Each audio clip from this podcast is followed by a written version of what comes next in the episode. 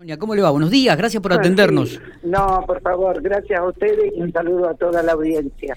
Bueno, Sí, un grado bajo cero. un grado bajo cero. Pero ahora hay un, por lo que veo acá en la ventana, un hermoso sol. Sí, acá también, acá también Nada está de lindo. viento. Eh, eh, está transformándose en un día cálido, tranquilito, templado, ¿no? Pero bueno, es hora también que lleguen los fríos.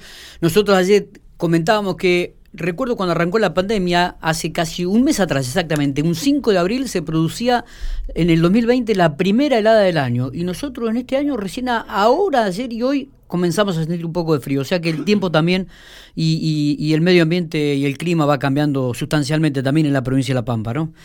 Pero bueno. Sí, con lo- los pronósticos, según los pronósticos, eh, ahora ya comienza a descender la temperatura Exactamente. Y no hay no hay previsión de lluvias por el momento. Pero bueno, afortunadamente tuvimos bastante lluvia, Sí. tardía, porque eso bueno afectó mucho eh, la producción este, agrícola, pero porque las lluvias las lluvias fueron tarde, pero bueno, Bueno, finalmente se dieron. Está bien.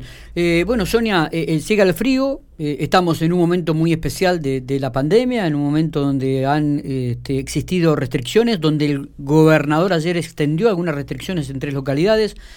Colonia Barón tiene 85 contagios activos. Cuéntenos cómo están atravesando el- la realidad hoy en día en esta localidad.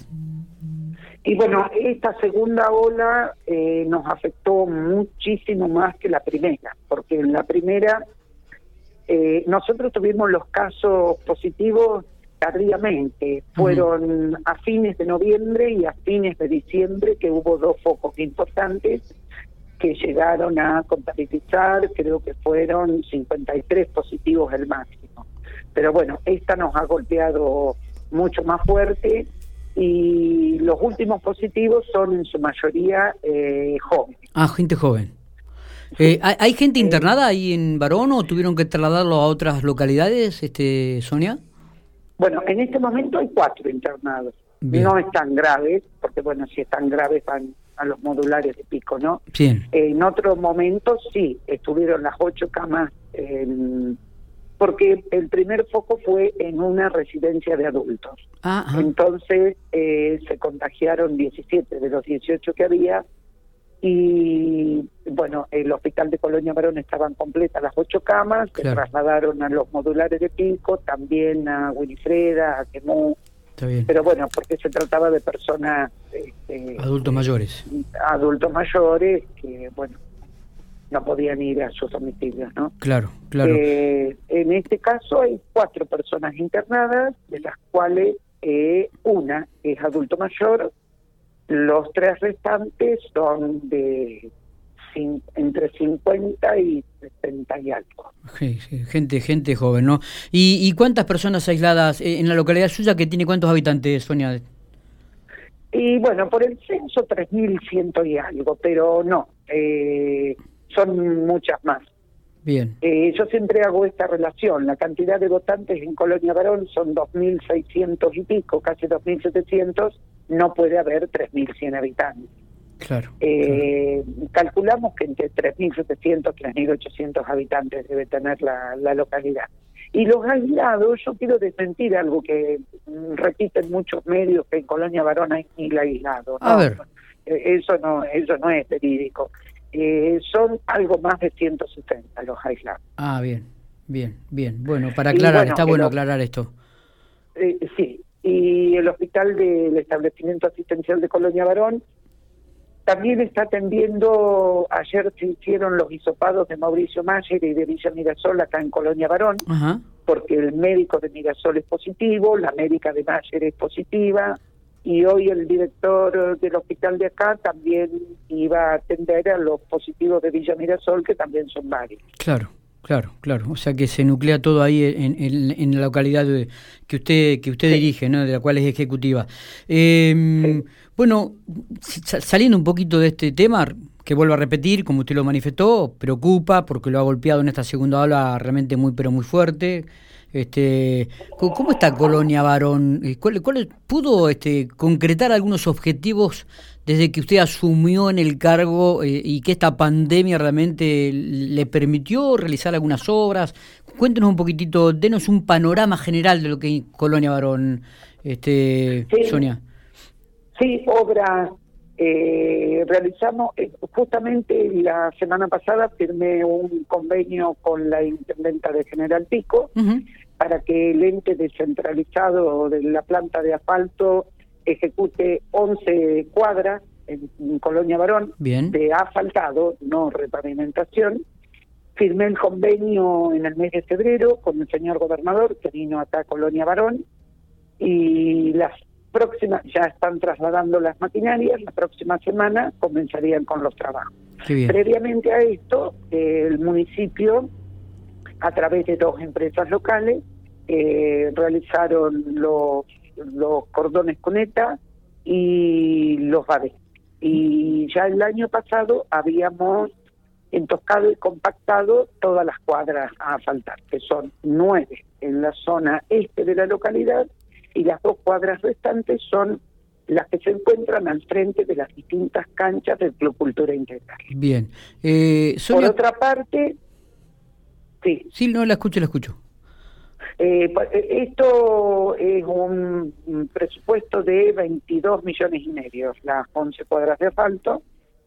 Y por otra parte firmamos ya el convenio específico para la obra de la plaza de Colonia San José, que como sabemos San José no tiene plaza, claro. en un terreno que fuera donado por el episcopado en la década del 70 a la que en ese momento era la Comisión de Fomento de Colonia San José, que ya hace años que no está más, depende de Colonia Barón, eh, que fue donado con ese fin específico para construcción de una plaza, de un parque infantil, por eso decidimos que, bueno, ya era hora, pasaron muchos años y ninguna gestión la, la realizó, de hacerla, y se tramitó por el Programa Nacional de Argentina ACE. Ah, bien, claro.